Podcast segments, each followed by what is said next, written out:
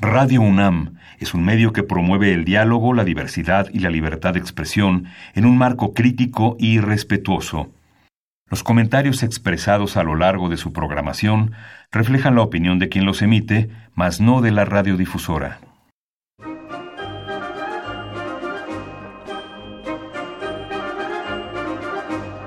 La Feria Internacional del Libro del Palacio de Minería y la Facultad de Ingeniería de la UNAM presentan la Feria de los Libros. Un acercamiento a la lectura.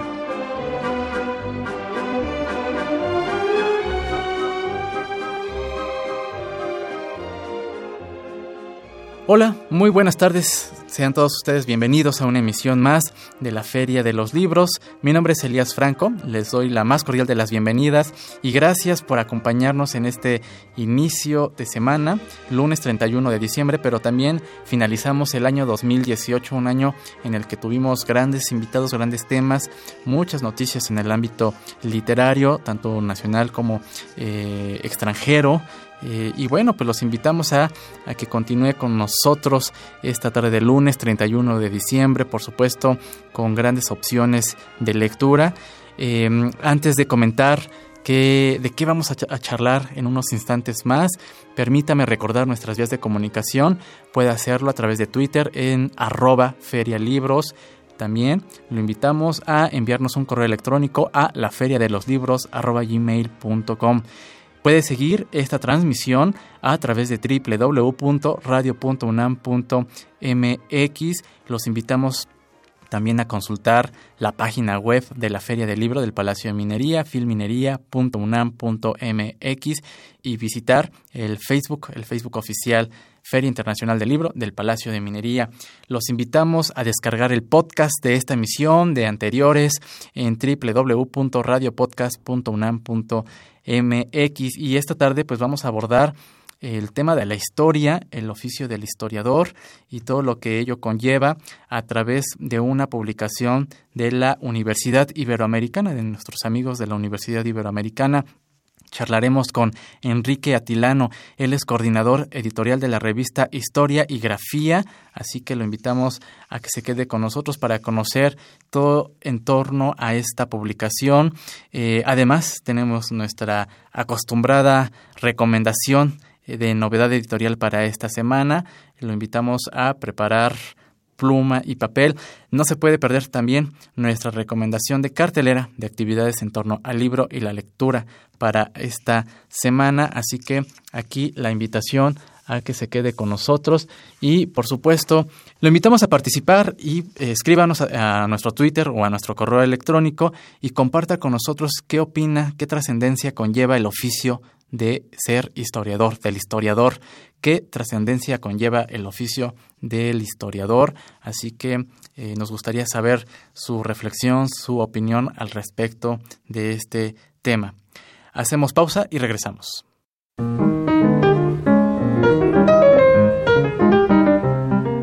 Notas de pie de página.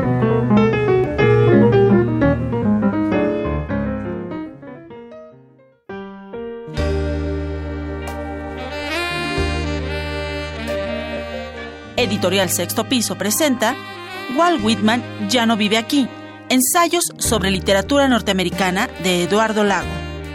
En esta entrega, el escritor crítico y traductor español dilucida sobre la tensión que ha existido entre una tradición realista y otra de vanguardia, y la experimentación en las letras norteamericanas. La obra muestra el fervor y pasión que han guiado las investigaciones del escritor español, pero también resulta una invitación a reflexionar sobre los avatares que han permeado la narrativa de los estadounidenses.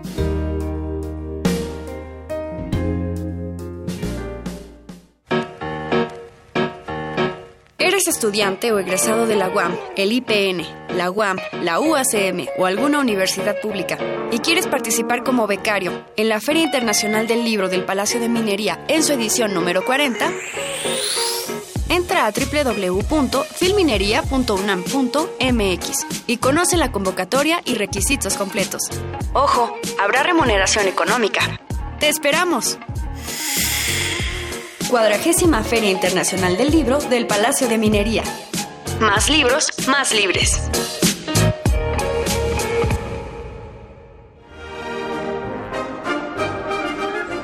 Leer es estar vivo.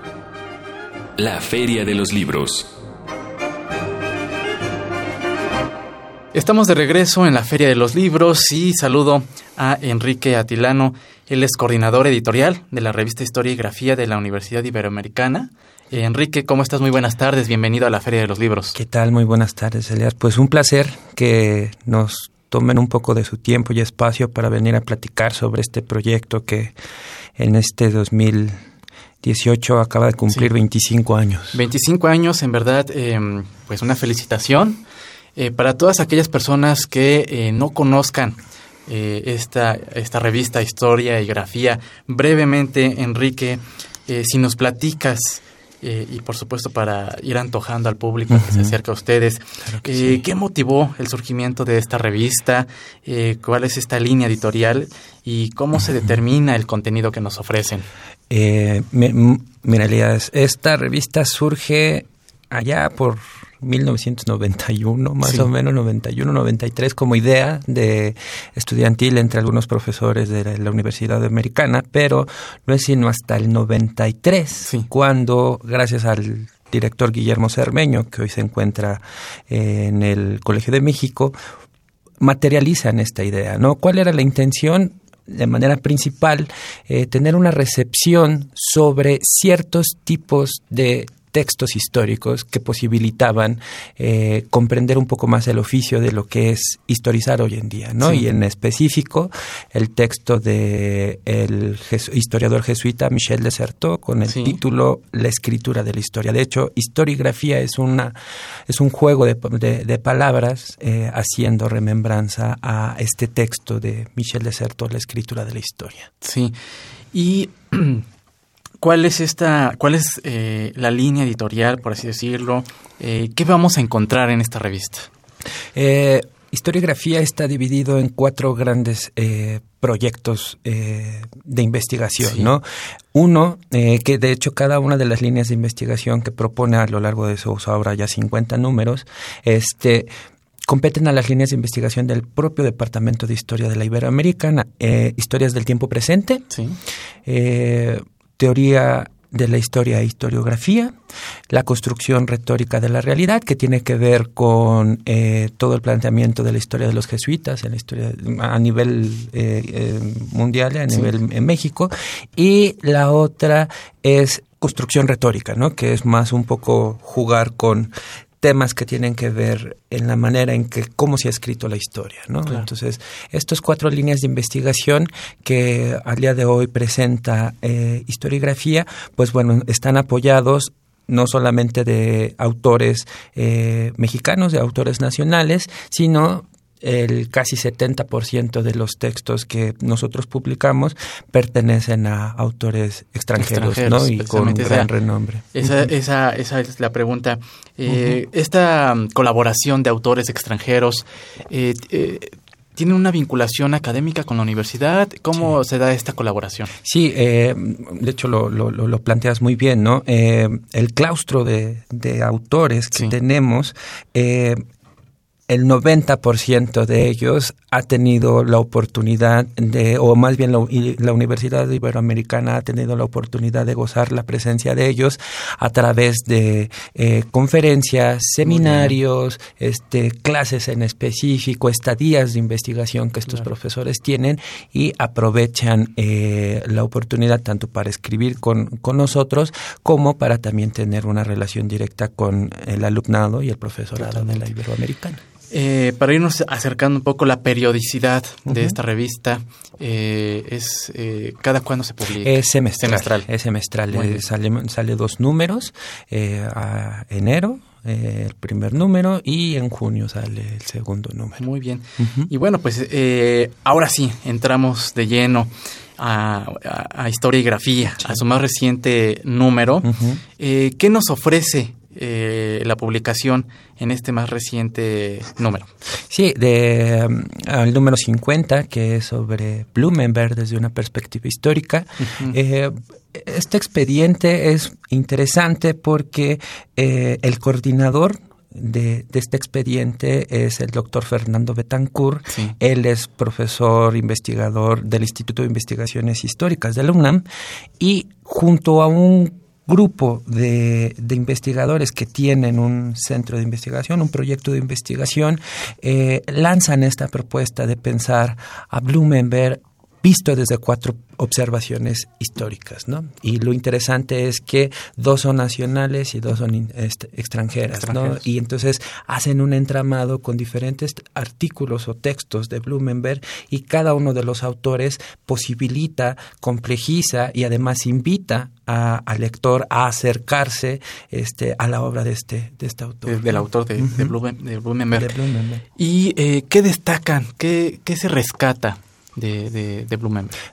cada uno de los autores que está presentando eh, sus, sus, ensayos, sus artículos, eh, siempre está pensado, sobre todo con la dinámica de historiografía, de cómo pensar la escritura de la historia. Sí. Ese es uno. Número dos, la recepción histórica de los textos. Esto es, eh, más allá de pensar que solamente la producción del conocimiento tiene que ver con, con el proceso en que el autor eh, escribe un texto, más bien ahora es el lector cómo lo recibe, cómo complejiza ese circuito comunicativo y al momento de leer un artículo, de leer un libro, etcétera, cómo responde ante eso, ¿no? Entonces eso ha, sido también otro de los puntos que estos autores destacan.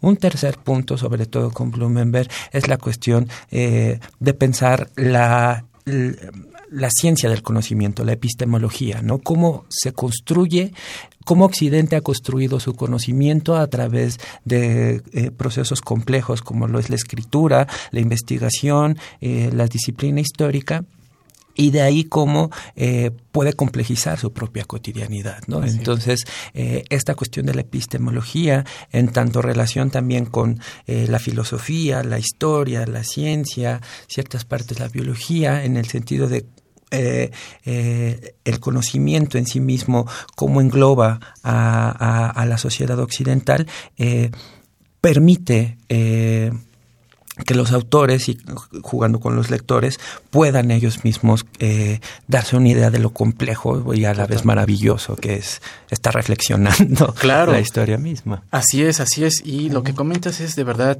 más que interesante. esta labor de escribir la historia, ¿no? Es decir, y por supuesto, una vez que eh, se llevan a cabo estos escritos, eh, como bien indicaste, la recepción de estos textos. Tú, desde tu punto de vista, ¿cuál es esta eh, el, el, historiador, el papel del historiador? ¿Cómo es? De pronto no lo tenemos muy presente. Claro. ¿No? Entonces, ¿qué se debe, qué se debe, más allá de llevar a cabo estas estas, estos proyectos, estas iniciativas de presentarnos eh, eh, revistas de historia. Pero ¿qué, qué, más, ¿qué más se puede eh, llevar a cabo para tener presente al historiador? Claro, De pronto lo, lo, vemos como solamente pues en la escuela y listo, ¿no? En la universidad, pero para, para hacerlo como más cercano a uno. Eh, para hacerlo más cercano a uno, siempre uno debe pensar que el historiador es un ser humano también, ¿no? también siente, también llora, también ríe. Y una de las grandes vertientes que a partir de la década de 1970 del siglo XX eh, ha colocado un poco o ha dado como este estilo de revival dentro de la producción histórica es que más allá de pensar eh, la famosa eh, mitologización en donde se tiene el historiador que es el personaje que puede ser una enciclopedia y que es aquel que le pregunta si te saca puras fechas y acontecimientos grandes. Eh, a partir de esta década de 1970, de 60, 70 del siglo XX, el historiador empieza a complejizar, a reflexionar y a escribir sobre su vida cotidiana. Eh, circunstancias como la historia del cuerpo, la historia de la sexualidad, la historia eh, de la vida privada, de las emociones, de las sensaciones, esto tan cotidiano que a veces tú y yo podemos obviar demasiado, tiene una historia. Entonces, el ejercicio de tratar de aprenderlo, de, retener esta cosa, de, e, e, estas situaciones cotidianas del presente, porque también es otra de las circunstancias que pareciera ser que el, historiador única y exclusivamente se tiene que eh, atender con cosas del pasado, con esa tranquilidad de, la, de, los muertos en la escritura, de los archivos, de esto. Eh, el historiador ahora reviene un poco al compromiso de ver en el presente que se está haciendo, ¿no? Entonces, esta, esta eh, abanico ahora de, de, objetivos, de metas que a la vez que ellos mismos están platicando, se, se puede decir que se transforman, se escapan, eh, ahora es la apuesta que se le está dando al, al historiador, ¿no? Y todo esto ha venido dando una, una perspectiva interesante, ¿no? Así es, estamos charlando con Enrique Atilano, él es coordinador editorial de la revista Historia y Grafía, una publicación de la Universidad Iberoamericana. Enrique, ¿te parece si hacemos una pausa? Vamos a escuchar un poco de música. Claro que sí. Y regresamos con más para seguir eh, charlando sobre historia y grafía. Regresamos.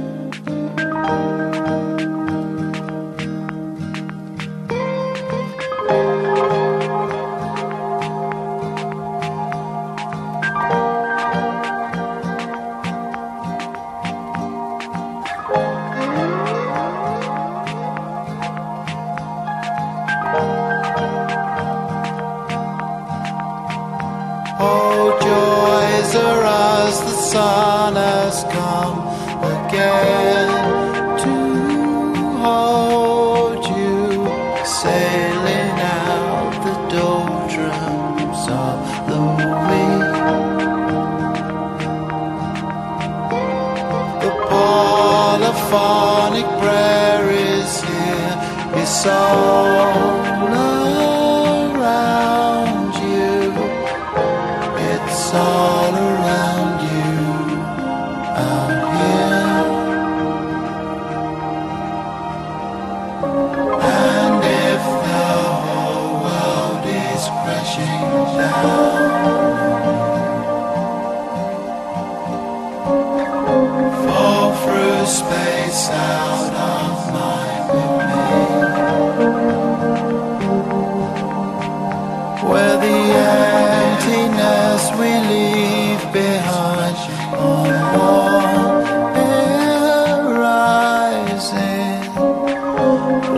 all the shadows.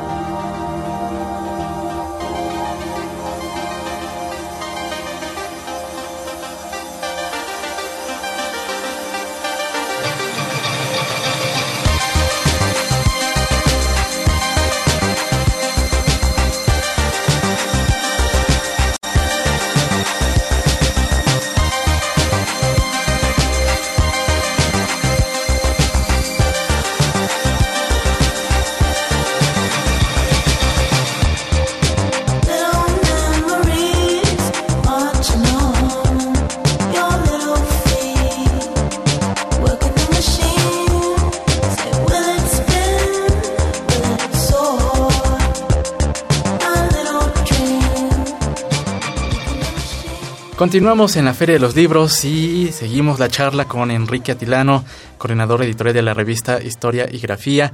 Enrique, que comentábamos fuera del aire, pues esta, esta labor del historiador. Y eh, yo te consultaba y, te planteaba eh, cómo hacer que una publicación eh, que se evoca, que se centra en recopilar, sí, la historia, eh, cómo hacer que esta no, no vaya dirigida únicamente a los propios historiadores o a los propios alumnos. Eh, ¿Qué nos puedes comentar al respecto? ¿Cómo ha sido este reto? y que por supuesto eh, lo han sabido enfrentar porque pues ya más de 20 años de existencia, ¿no? Sí, sí, sí.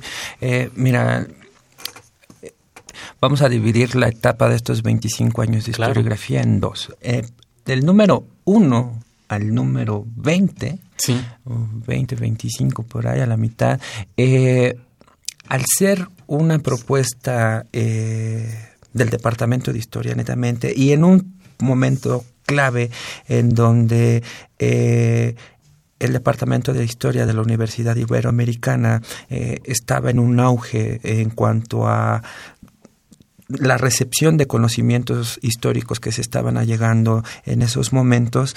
Eh, los primeros 20, 25 números tienen esa, eh, esa, esa apuesta a eh, como lo veníamos platicando un poco, ¿no? La, cuestión pedagógica, la cuestión este eh, de tratar de jugar en la escritura de, de, los artículos a una manera narrativa para los para todo tipo de lector que es un ejercicio muy complicado sobre todo para eh, los autores que están ahí. ¿por qué? porque la otra tercera apuesta es la investigación.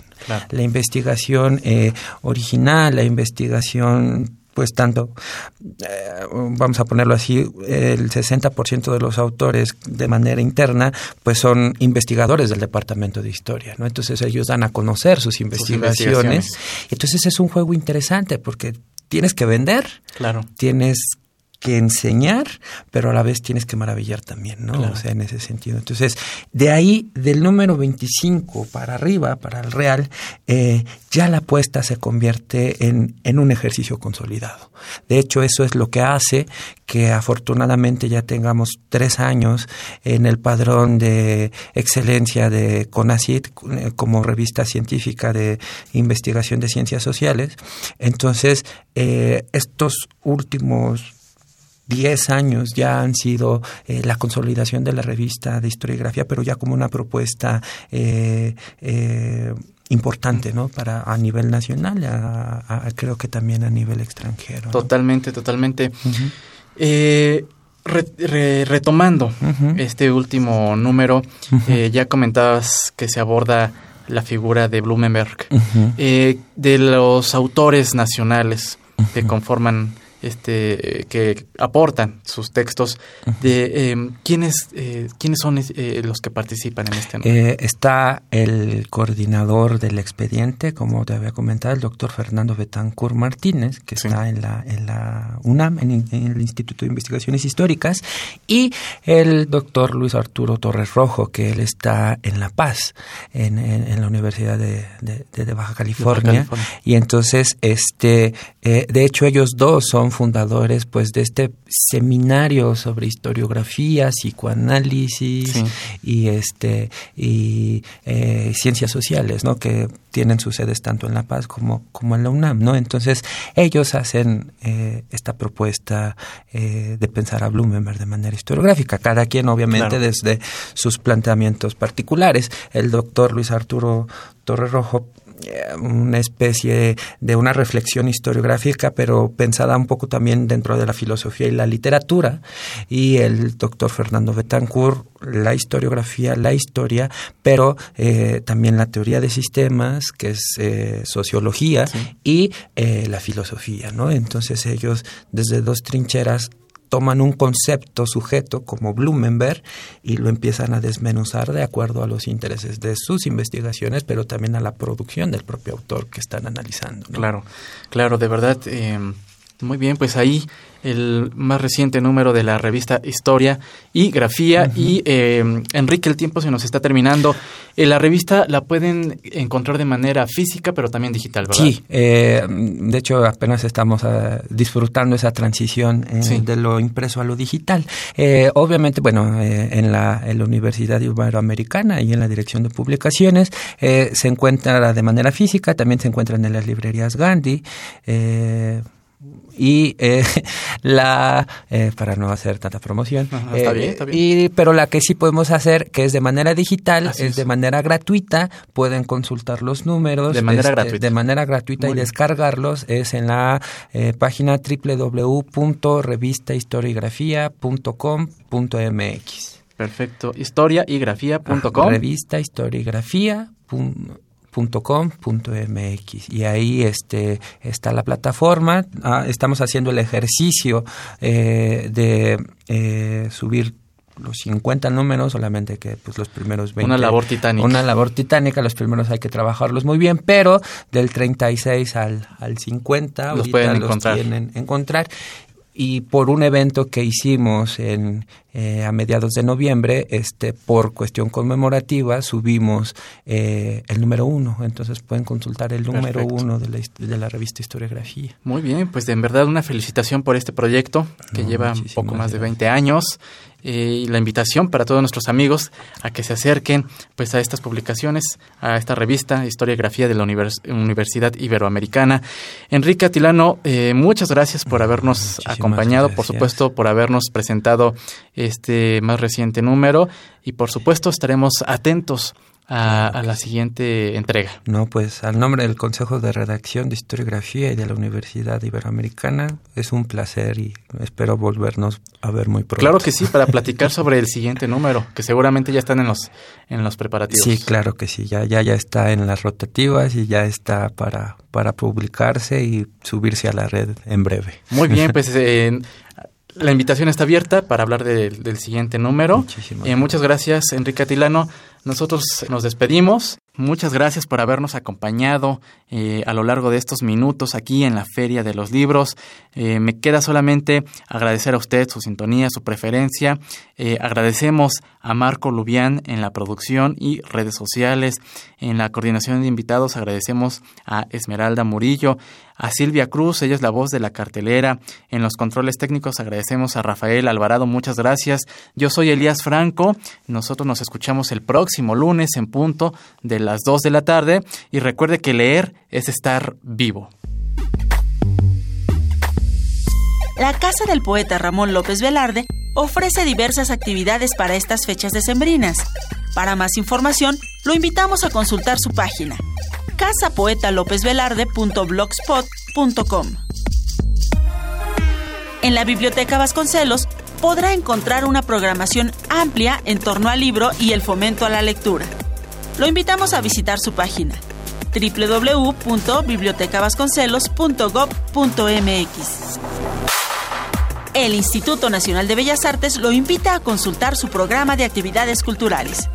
Para más información consulte www.imba.gov.mx. En estas vacaciones, la Universidad Nacional Autónoma de México tiene actividades que le pueden interesar. Para más información visite www.cultura.unam.mx.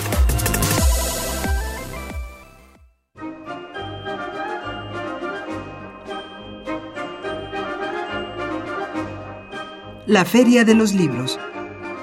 Un programa de la Feria Internacional del Libro del Palacio de Minería que organiza la Facultad de Ingeniería en coproducción con Radio UNAM. Idea original Fernando Macotela.